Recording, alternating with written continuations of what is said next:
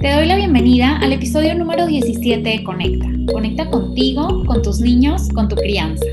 Yo soy Annie Elizondo, soy educadora con maestría en psicología neuroeducativa y mamá de dos niños. Tengo más de 10 años de experiencia en el mundo de la educación y hoy estoy aquí para hablarte de los límites. ¿Qué son? ¿Por qué tenerlos? ¿Cuándo podemos comenzar? Y sobre todo, cómo lograr darlos asertivamente. A lo largo de estos primeros episodios del podcast hemos aprendido un montón de cosas. Hemos aprendido a validar las emociones, a acompañar el berrinche, a evitar los premios y los castigos, a evitar sobreproteger, a evitar ser permisivos. Y cuando empezamos a estudiar todo esto, es verdaderamente una transformación de nuestra perspectiva interna. Y muchas veces todo esto que conocíamos lo estamos cuestionando y reestructurando nuestra mente. Y cuando esto pasa, una de las confusiones más frecuentes que podemos tener es, ¿y los límites? Si valido las emociones, entonces no doy límites, entonces todo está bien, porque a ver, no es asertivo castigar, ni gritar, ni el time out, entonces casi que, ¿quién soy yo, verdad? Definitivamente, cuando educamos, tiene que haber límites, si no, caemos en esa permisividad que ya nos quedó claro que no le da habilidades ni herramientas a nadie. Pero entendiendo que queremos educar de manera asertiva, pues no nos queremos dejar llevar por estos impulsos del cerebro reptiliano. Entonces necesitamos aprender cómo sí dar estos límites para que verdaderamente sean límites asertivos.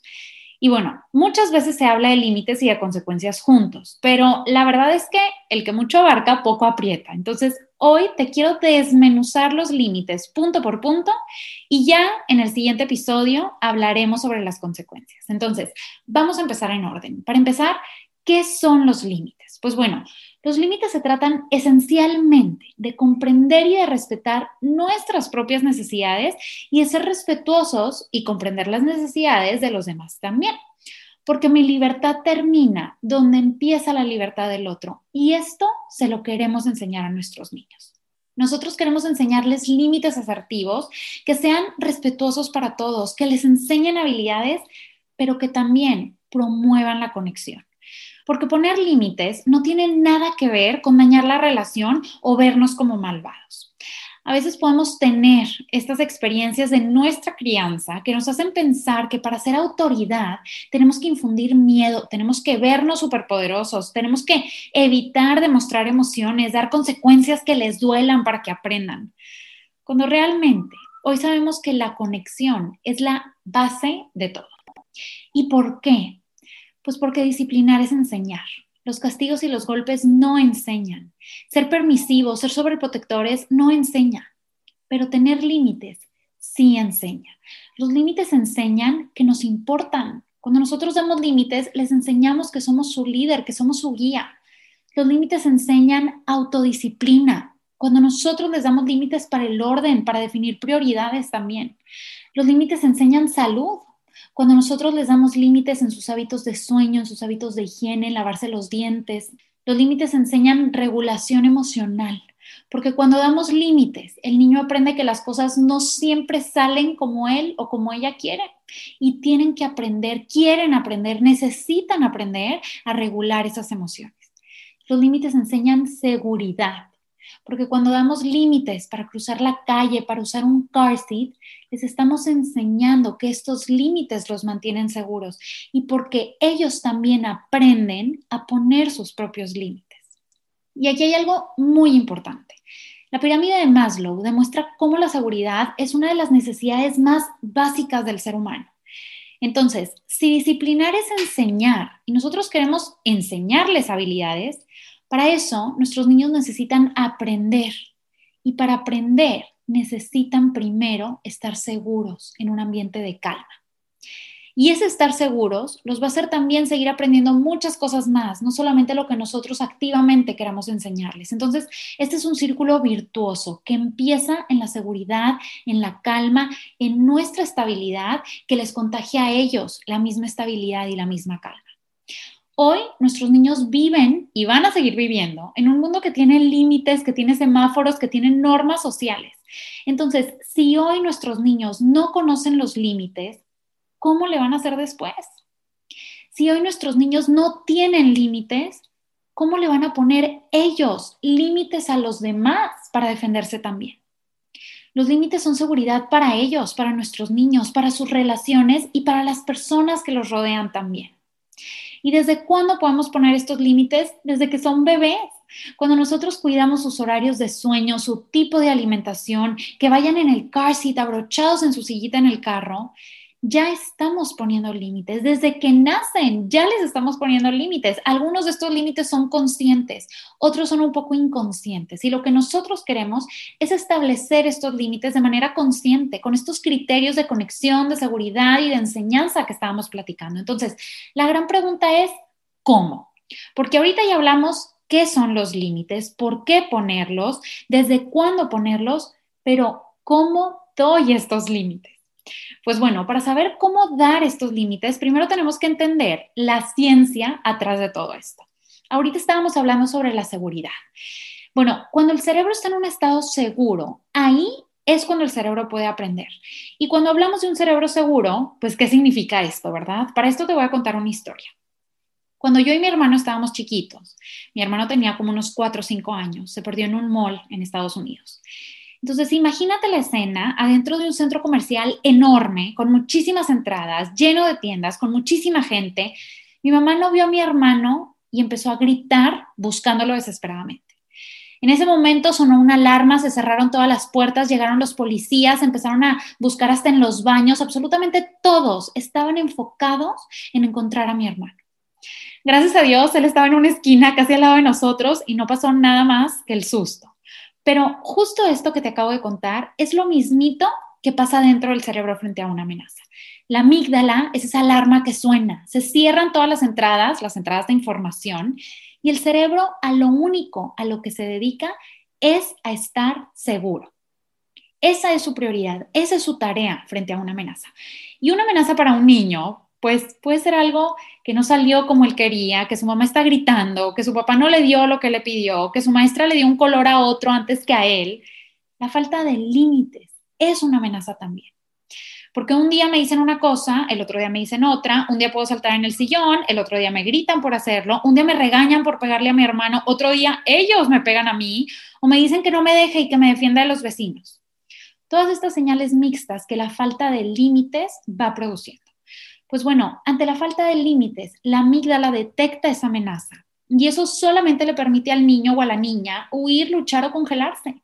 La falta de límites hace que ese niño, que esa niña se comporten incluso de una manera más desafiante a comparación de que ese niño, esa niña tuvieran límites bien establecidos. Y otro elemento importantísimo hablando de neurociencias son las famosas neuronas espejo. Esas neuronas que nos permiten imitar lo que vemos, reír cuando el otro ríe, entender el dolor de alguien que llora enfrente de nosotros. Pues estas neuronas espejo las tenemos activas desde los seis meses de vida. Nuestros niños las tienen activas desde los seis meses de vida. Entonces, lo que nosotros hacemos ellos lo hacen también. Cuando nosotros ponemos límites, ellos aprenden a poner límites para otros también. Aprenden a defenderse poniendo límites a sus amigos. Aprenden a defenderse y no permitir que abusen de ellos. Esto es importantísimo. Que tu hijo tenga límites es una herramienta incluso de prevención de abuso sexual. Definitivamente nosotros queremos poner límites a nuestros niños y queremos que estos límites sean límites asertivos. Entonces, ¿qué es lo que vamos a hacer? Cómo ahora sí dar estos límites de manera asertiva. Vamos a hacer cuatro pasos. Paso número uno, conectar. Cuando nosotros conectamos con nuestros niños, abrimos ese puente de comunicación que es tan importante para que nuestros niños no solamente cooperen, sino que quieran cooperar. Para esto tenemos todo un episodio que se llama Conexión, uno de los primeros episodios del podcast, en donde hablo más a profundidad sobre la importancia de conectar. Pues bueno, para dar un límite, nosotros también queremos conectar. Imagínense la escena de que estamos en el parque y ya va a ser hora de irnos. Entonces, número uno, yo conecto con mi hijo, me acerco y digo, mira, ¿cómo estás jugando en el columpio? ¿Te gusta, verdad? Ay, es que es muy divertido venir al parque. Con esta pequeña frase, con estas pequeñas palabras, yo ya estoy conectando con mi hijo. Me acerqué a él, hice contacto visual, le hablé por su nombre tal vez, me bajé a su nivel, él me vio que le estaba hablando a él. Conecto. Número dos, vamos a anticipar. Esa anticipación le hace a mi hijo saber qué esperar para una siguiente fase, para un siguiente momento, qué es lo que va a pasar después de estar jugando en ese columpio. Yo lo estoy preparando. Así como yo me acuerdo perfectamente de cuando iba a ser mamá por primera vez, embarazada de David, que yo le preguntaba al ginecólogo, a ver, pero es que necesito saber el día del parto, cómo va a ser, qué voy a sentir, qué voy a esperar. Nos queremos preparar, porque cuando nos preparamos, nos sentimos seguros y volvemos a esta importancia de la seguridad, ¿verdad? Entonces nosotros después de que conectamos, número dos, vamos a anticiparles qué es lo que va a pasar. Y esto se va a escuchar algo como, vamos a aprovechar este tiempo porque en cinco minutos ya nos vamos a ir a la casa. Entonces voy a poner una alarma que nos va a avisar cuando sea hora. ¿Le quieres picar tú o le pico yo a esa alarma? Tal vez porque estamos en el parque y traemos nuestros celulares donde podemos poner una alarma. Si estamos en la casa, pues podemos usar un reloj de arena, un reloj visual, un reloj de esos de cocina, este que se pone por minutos. O también le puedes decir simplemente, bueno, ya vamos a aprovechar este tiempo porque te quedan solamente dos vueltas en el parque, te quedan dos vueltas de bicicleta, te quedan cinco veces que le des en el sub y baja. Entonces, entre más concretos seamos, más fácil para el niño es anticiparse. Una alarma funciona de maravilla. Ya que conectamos, ya que anticipamos, vamos al paso número tres, que es dar el límite. Entonces, hoy ya sonó la alarma, ya es hora de irnos. En este momento puede que nuestros niños se muestren cooperativos, dependiendo de cómo estuvo nuestra conexión a lo largo del día, o puede que estén tan ensimismados en la actividad que no se muestren tan cooperativos. Entonces, ¿nosotros qué vamos a hacer? Nosotros podemos ayudar de manera física si es necesario. Hoy ya sonó la alarma, ya es hora de irnos la tomas de la mano, lo cargas, le estás ayudando de manera física a entender que ya llegó ese límite, que ya llegó ese momento es muy importante en esta parte del límite que nosotros no cedemos.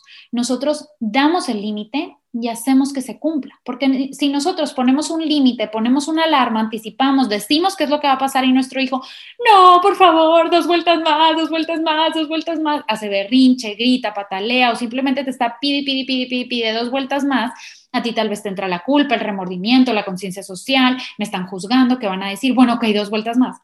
Si nosotros cedemos, estamos invalidando nuestros límites, estamos invalidando nuestras reglas, estamos invalidando nuestra voz del líder.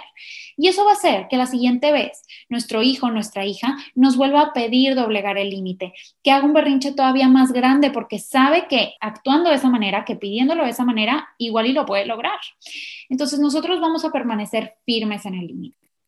Y después de esto vamos a pasar al paso número cuatro, que es buscar el sí, darles ese sí retardado o darles dos opciones para que nuestros niños se muestren incluso más cooperativos. Entonces yo ya conecté, yo ya anticipé, va a sonar una alarma, cuando suene esto va a pasar, yo ya di el límite, sonó la alarma, ya es hora de irnos y te ayudo incluso físicamente a irnos. Y aparte después de decirle, ya sonó la alarma y es hora de irnos, te voy a decir, ay, qué padre, mañana vamos a volver a venir. Estoy buscando ese sí retardado. Hoy no, hoy ya es hora de irnos, pero mañana sí. Hoy ya no vas a comer otra galleta, hoy ya no vas a ver la tele, pero mañana vas a volver a tener este momento de tele, vas a volver a tener este postre, vas a volver a venir al parque. Y eso que prometemos, nos aseguramos de que sí lo vamos a cumplir.